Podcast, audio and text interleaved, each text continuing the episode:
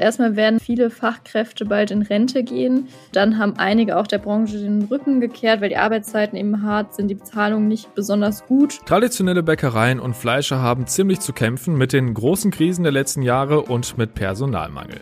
Warum das so ist und was die Folgen sind, darüber sprechen wir jetzt hier im Aufwacher. Rheinische Post Aufwacher. News aus NRW und dem Rest der Welt mit Benjamin Meyer am Freitag, den 12. August 2022. Hallo zusammen. Und wir starten wie gewohnt mit den Meldungen aus Düsseldorf mit den Kolleginnen und Kollegen von Antenne Düsseldorf. Bei uns geht es heute um Politik ein bisschen. Wir haben den Düsseldorfer Politprofessor Stefan Marschall von der Heinrich-Heine-Uni gebeten, uns das aktuell spürbare Koalitionsknacken in Berlin zu erklären. Außerdem blicken wir voraus auf das Sommerwochenende mit dem Bütchentag hier in der Stadt und auf den Sport, wo Düsseldorf eine Meisterschaft feiern könnte. Mein Name ist Arne Klü. Hallo. Wie gut arbeiten SPD, FDP und Grüne im Bund zusammen? Wir haben den Düsseldorfer Politikprofessor Stefan Marschall von der Heine-Uni gebeten, die Arbeit der Bundesregierung für uns einzuschätzen. Die Herausforderungen seien groß, sagt Marschall. Corona, der Krieg in der Ukraine und die daraus resultierende Inflation. Dabei würde die Kommunikation der Koalitionspartner nicht immer reibungslos funktionieren. Diese Uneinigkeit der Koalition zeigt sich auch in der internen Kommunikation. Und auch hier gibt es äh, vielleicht auch ein gewisses Defizit, was äh, die Führungsrolle des Bundeskanzlers angeht, der genau diese Aufgabe hat, die verschiedenen Positionen zu vermitteln und hier eine gemeinsame Linie der Koalition herauszubilden. Die Führungsstärke von Kanzler Scholz wurde bereits immer wieder von der Düsseldorfer FDP-Bundestagsabgeordneten Marie-Agnes Strack-Zimmermann hinterfragt. Für unseren Experten ist es aber normal, dass in solchen Krisenzeiten auch Risse in der Koalition hervortreten. Düsseldorf lässt morgen die Bütchenkultur der Stadt aufleben. Ab 14 Uhr geht es los mit dem Bütchentag. Kunst, DJs, Bands und Essen und Trinken warten an verschiedensten Buden, Trinkhallen und Kiosken auf die Kundschaft. Insgesamt machen 30 Bütchen mit und machen auf besondere Art und Weise auf sich aufmerksam, teils auch mit Kinderprogrammen. Außerdem wird der Museumsexpress, das kleinste Museum der Welt, in Flingern von Bütchen zu Bütchen ziehen. Beim Bütchentag geht es auch darum, den Verkäufern und Verkäuferinnen zu danken und die lokale Kunstszene zu unterstützen. Der Düsseldorfer Rochus Club steht möglicherweise vor einem großen Tag. Der Club kann an diesem Wochenende zum ersten Mal in der Vereinsgeschichte deutscher Tennismeister werden. Zwei Spieltage vor Schluss liegt man an der Tabellenspitze. Bei einem heutigen Heimsieg gegen Mannheim, bei einem gleichzeitigen Punktverlust von Verfolger Großhesselohe, wäre die Meisterschaft perfekt. Spielbeginn im Rochus Club ist heute Mittag um 13 Uhr. Zum American Football, auch Ryan Fire ist am Wochenende im Einsatz. Das Team spielt morgen ab 15 Uhr auswärts in Istanbul. Sonntagmittag ist dann Fortuna Heimspiel gegen Fürth im Stadion und auch bei uns im Radio. Antenne Düsseldorf ist wie immer live dabei. Anstoß ist 13.30 Soweit der Überblick hier vom Sender der Stadt. Weitere Meldungen jederzeit im Netz bei uns, antennedüsseldorf.de oder im laufenden Radioprogramm immer um voll und um halb. Jetzt zurück zu Benjamin. Vielen Dank. Und das war's aus Düsseldorf und wir schauen jetzt auf ganz NRW. Da kämpfen nämlich, wie vorhin schon erzählt, viele Bäckereien und Fleischereien um ihre Existenz. Allein in diesem Jahr haben schon 119 Metzger bei uns in NRW dicht gemacht. Jana Marquardt von der RP hat sich die Zahlen und die Hintergründe für uns angeschaut. Hallo Jana. Hallo. Also 119 Metzger haben allein in NRW dicht gemacht. Wie schlimm steht's denn um Bäcker und Fleischer im Moment wirklich? Sehr schlimm, muss man leider sagen. Also die Zahl, die du gerade genannt hast, 119 ähm, Metzger, das war allein im ersten Halbjahr 2022. Und wenn man dem gegenüber jetzt stellt, wie viele Geschäfte neu gegründet wurden, waren das 54, also deutlich weniger. Und dann nochmal zum Vergleich, also 2020 gab es noch 1540 Fachgeschäfte in NRW, während es jetzt nur noch 1380 sind. Also es hat sich deutlich reduziert. Und bei den Bäckereien ist es ähnlich. Da haben 2020 zum Beispiel 123 Bäckereien geschlossen und nur 68 wurden neu gegründet. Und 2021 wiederum haben auch wieder 90 geschlossen. Also es sind immer wieder ganz viele Betriebe, die leider zumachen müssen. Und ähm, genau, wenn man es dann nochmal äh, bundesweit vergleicht, 2019 10.500 Betriebe, ähm, die da noch existiert haben und 2021 dann ja, nur noch 9.960. Ich habe es ja schon angedeutet, die großen Krisen der letzten Jahre spielen da natürlich eine Rolle. Ist das denn die Hauptursache dafür, dass traditionelle Bäcker und Fleischer so zu kämpfen haben? Das ist zumindest eine große Ursache dafür, die jetzt gerade sehr akut ist. Generell stehen die beiden Berufsgruppen vor denselben Problemen. Also erstmal haben sie sehr durch die Corona-Pandemie gelitten. Da mussten zum Beispiel die Bäcker ihre Kaffeebereiche zumachen und die Metzger konnten zum Beispiel ihren Partyservice nur noch sehr eingeschränkt ähm, ja, durchführen. Ja, dann kam eben noch der russische Angriffskrieg. Die Rohstoffpreise sind durch die Decke gegangen, ähm, haben sich teilweise verdoppelt. Die Energiekosten steigen immens. Und dazu kommt dann noch, dass ja, es generell einen großen Fachkräfte- und Nachwuchsmangel gibt. Die Arbeitszeiten schrecken viele ab, das Gehalt ebenso. Und dann ist es auch noch zusätzlich ein Problem, dass industrielle Anbieter den traditionellen Bäckern und Metzger eben das Leben schwer machen, weil die ja ihre Ware halt viel billiger anbieten können. Also großes Problem, zum einen die steigenden Preise. Ähm, wo und wie krass merken Bäcker und Fleischer das denn? Ich habe mit einer Bäckermeisterin aus Dortmund gesprochen und sie hat mir erzählt, dass zum Beispiel Weizenmehl jetzt doppelt so teuer ist, ähm, dass die Energiepreise halt eben explodieren, das äh, kennen Verbraucher ja auch. Und äh, durch die Inflation ist es nun so, dass ihr halt viele Kunden wegbleiben, weil eben generell alle Preise gestiegen sind und die sich dann dreimal überlegen, ob sie jetzt wirklich das Geld in ja, das gute Brot sozusagen investieren sollen. Du hast ja eben auch angesprochen, dass fehlendes Personal ein Problem ist. Woran liegt denn das? Genau, also erstmal werden halt viele Fachkräfte bald in Rente gehen.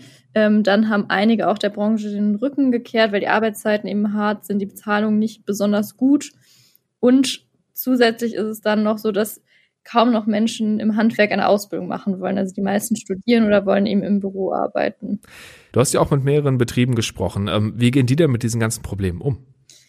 Die Bäckermeisterin aus Dortmund, mit der ich gesprochen habe, äh, Lina Rahnbrock heißt sie, die versucht vor allem ihre Mitarbeiter ja an sich zu binden, sage ich jetzt mal. Und zwar ähm, führt sie ganz viele gemeinsame Gespräche mit denen, fragt sie, was gut läuft, was eher schlecht läuft, was sie gerne ändern würden, versucht ein möglichst freundliches Umfeld zu schaffen ähm, und hat auch die Löhne tatsächlich leicht erhöht, soweit es eben möglich war, weil sie ja eben selber unter den gestiegenen Kosten leidet.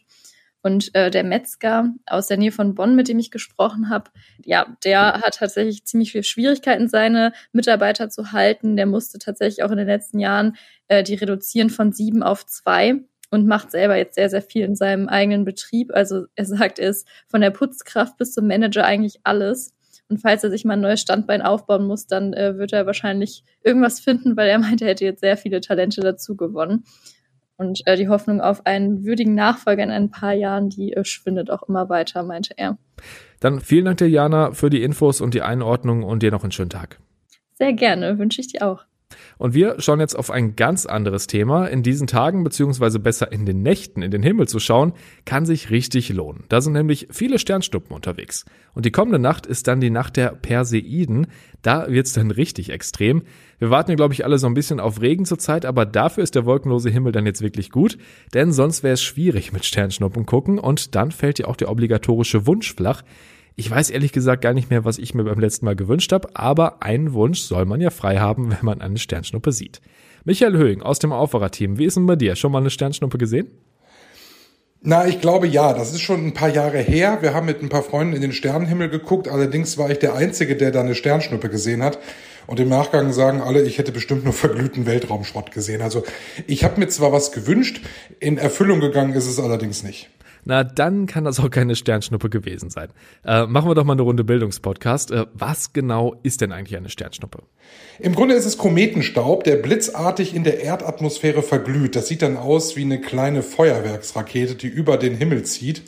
Das sind oft nur wenige Millisekunden. Also wie ausgeprägt so eine Sternschnuppe ist und wie lange man sie sehen kann, das hängt dann tatsächlich von der Größe ab. Also manche sind so groß, die sieht man ein bis zwei Sekunden lang am Himmel. Also das ist wirklich schon lang. Die meisten sind aber wirklich nur deutlich kürzer zu sehen. Die Geschwindigkeit, die ist erstaunlich. Diese Sternschnuppen haben bis zu 60 Kilometer pro Sekunde drauf. Also ist ganz schön schnell. Da muss man richtig gut aufpassen, dass man da nichts verpasst. Im All, da ist der Komet Swift-Tuttle unterwegs. Schon 1862 ist der entdeckt worden. Und der rast durchs All und zieht so eine Schutzspur hinter sich her. Und diese Spur kreist um die Sonne. Und auch die Erde streift diese Spur immer mal wieder und dann verglühen Reste von dem Schutt in unserer Atmosphäre. Das klingt nach einer ganz großen Sauerei und Schweinerei, ist aber tatsächlich hier auf der Erde schön anzusehen und richtig romantisch. Und ich habe es ja schon gesagt, in der nächsten Nacht sind dann besonders viele Sternschnuppen zu sehen. Ja, wir sind mitten im Perseidensturm. Das ist immer in der ersten Augusthälfte und dauert so drei bis vier Tage. Und der Höhepunkt ist eben in der kommenden Nacht. Die beste Nacht zum Stern gucken ist zwischen ein und vier Uhr morgens. Da ist also wirklich was für Frühaufsteher oder für Sternenfans, die gerne mal ein bisschen länger wach sind. Da lohnt sich das also wirklich mal nach oben zu gucken. Kann ich denn irgendwas machen, um die Chance auf Sternschnuppen zu erhöhen? Also, dass ich welche sehe?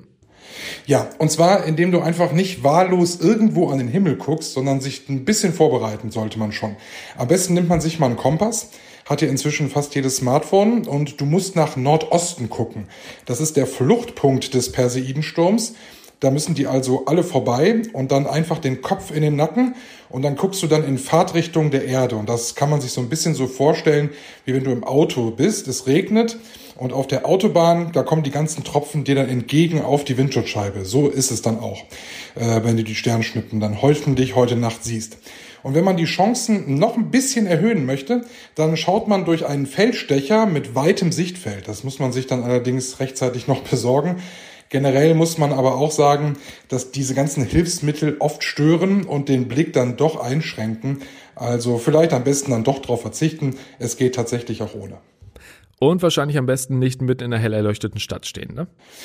Ja, am besten sind Orte, die wirklich dunkel sind. Dann sehen wir ja automatisch auch mehr am Himmel. Das kennen wir vielleicht, wenn wir im Urlaub sind. Ich war zum Beispiel äh, vor kurzem in Dänemark äh, am Strand. Da war wirklich Wahnsinn, was man da für Sterne gesehen hat. Wer in der Großstadt lebt und dann an einer vielbefahrenen Straße mit Beleuchtung schaut, der wird weniger Erfolg haben als jemand, der jetzt im Stadtpark liegt. Das ist auch tatsächlich schon ein großer Unterschied. Beste Sicht hat man, wo es wirklich dunkel ist. Das sind bei uns in NRW alle, die ländlich wohnen. Die haben da wirklich einen Vorteil. Und weil du es vorhin angesprochen hast, ja, das Wetter ist natürlich gut. In den vergangenen Jahren war es immer bewölkt in der Nacht der Perseiden. Also dieses Jahr beste Voraussetzungen, aber wir haben letzte Nacht Vollmond gehabt und der Mond, der ist auch nächste Nacht noch ziemlich hell. Das ist dann wiederum nicht ganz so günstig, aber ich denke mal, für ein paar Sternschnuppen wird's reichen. Ich probiere es auf jeden Fall mal aus. Dann viel Glück dir und danke Michael und wir merken uns alle Blick nach Nordosten heute Nacht. Und kurz vor dem Wochenende haben wir jetzt noch Kulturtipps für euch. Hallo.